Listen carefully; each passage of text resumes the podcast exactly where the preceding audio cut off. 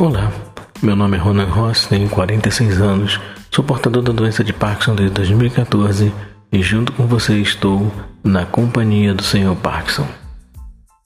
Vamos falar um pouco de como foi a nossa semana. Como foi a sua semana? Como você ambientou em relação às pessoas à sua volta, ao mundo, ao cotidiano, à sua família? Como você está após essas duas semanas de caminhada conosco? Eu posso falar por mim, posso falar pela minha caminhada, pela minha semana. Foi uma semana muito produtiva, uma semana de muitas conversas, muitos apoios, de outras colocações, outros posicionamentos em relação à doença. Não podemos, como eu disse na semana passada, não podemos nos deixar abater pela doença de Parkinson. Você é um vencedor, você é uma pessoa vitoriosa. Levante-se e não deixe se abater. É compreensível que em meio a essa pandemia se torne complicado certos movimentos, até porque não podemos ir às ruas com as dificuldades que temos de mobilidade, então se torna um pouco mais complicado. Mas temos um aliado importante que é a internet.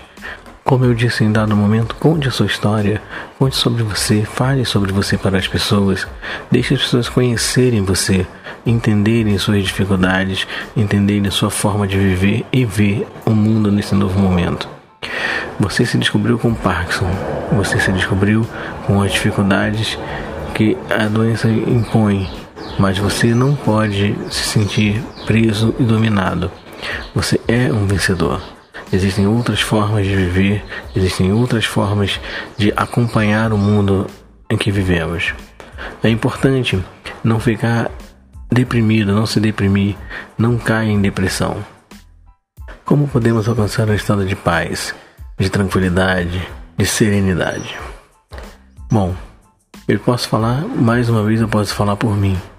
Eu me interessei pelo podcast, fiz os cursos da escola de podcast, aprendi a produzir, aprendi a editar e estou aqui agora com vocês falando sobre nesse podcast sobre doença de Parkinson, sobre minha experiência, sobre o futuro, sobre a vida, sobre o cotidiano para que eu possa ser um canal de alegria, de motivação para você e para todos os outros doentes de Parkinson precoce. Existem pessoas que a gente não conhece literalmente, que a gente fica sabendo, conhecendo a história e que estão profundamente deprimidas, profundamente decepcionadas com a vida por causa da doença. Partindo do começo, como começou minha história?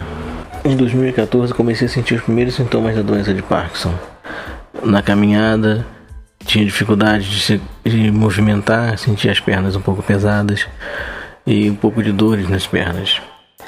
E passado o ano, eu fui diagnosticado com, com Parkinson em 2015.